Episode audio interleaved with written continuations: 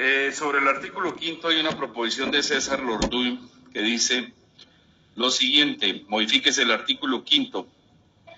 En el párrafo segundo propone al finalizar, después de donde dice en las zonas de manglares se agregue o sus zonas amortiguadoras y de transición.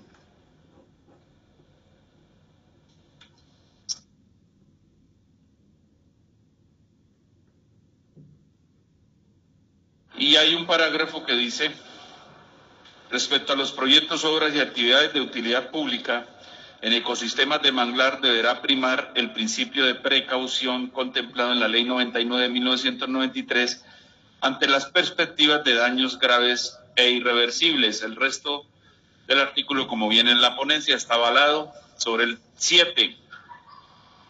Propone en el párrafo primero donde dice el Ministerio de Medio Ambiente y Desarrollo Sostenible se agregue, creará un comité científico integrado, el resto como viene en la ponencia y donde dice en el mismo párrafo, y costeras José Benito Vives de Andrés Inbemar se agregue representantes de las CARS representantes de las diferentes universidades que estén trabajando sobre el tema y representantes de las comunidades costeras. El resto, como viene en la ponencia.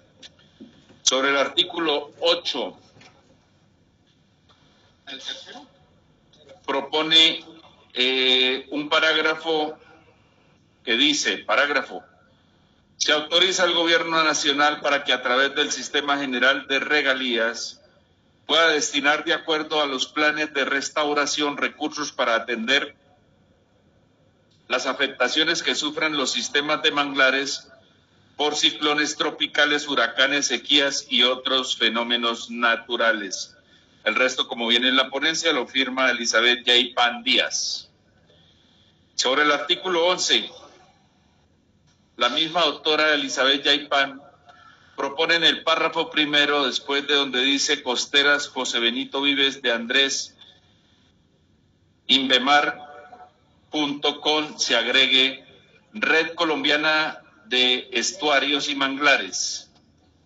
Y enseguida, después de, de donde dice elaborará e implementará un programa de, se agregue investigación e innovación y el resto, como viene en la ponencia, firma Elizabeth Yaipan. Señora Presidenta, sobre el artículo tercero, la autora del proyecto recomienda que sea avalada la proposición del doctor Jorge Méndez. Falta preguntarle a la ponente qué opina del tema. Si, si ella lo autoriza o usted lo autoriza, lo podemos leer. Sí, Perfecto, entonces Vamos a leer, eh, también está avalada sobre el artículo tercero, si usted lo autoriza, dice lo siguiente. Eh, la proposición de modificación en el parágrafo propone que se agregue raizales, entonces el parágrafo quedaría.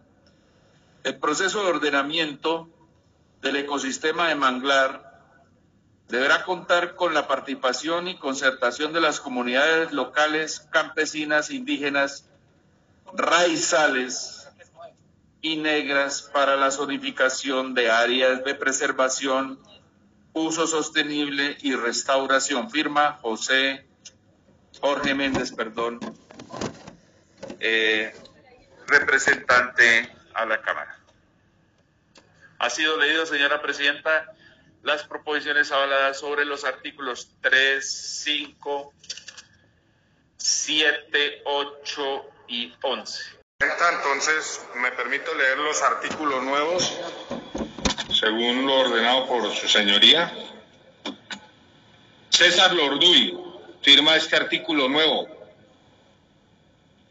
Se declara obligatorio de interés público la forestación y reforestación del ecosistema de manglar, el Gobierno Nacional destinará en el proyecto de ley de presupuesto general de la Nación una partida para la realización de las actividades encaminadas a la protección y conservación del manglar.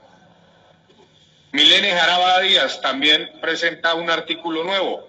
Las secretarías del medio, de medio ambiente de las entidades territoriales del orden departamental y municipal, en armonía con el Plan Nacional de Restauración de Manglares, del que trata el artículo séptimo, y el Plan Regional de Restauración de Manglares, del que trata el artículo octavo, impulsarán y promoverán la formulación y presentación de proyectos dirigidos a la conservación, restauración y aprovechamiento sostenible de manglares en las diferentes convocatorias dirigidas por el Ministerio de Ambiente y Desarrollo Sostenible.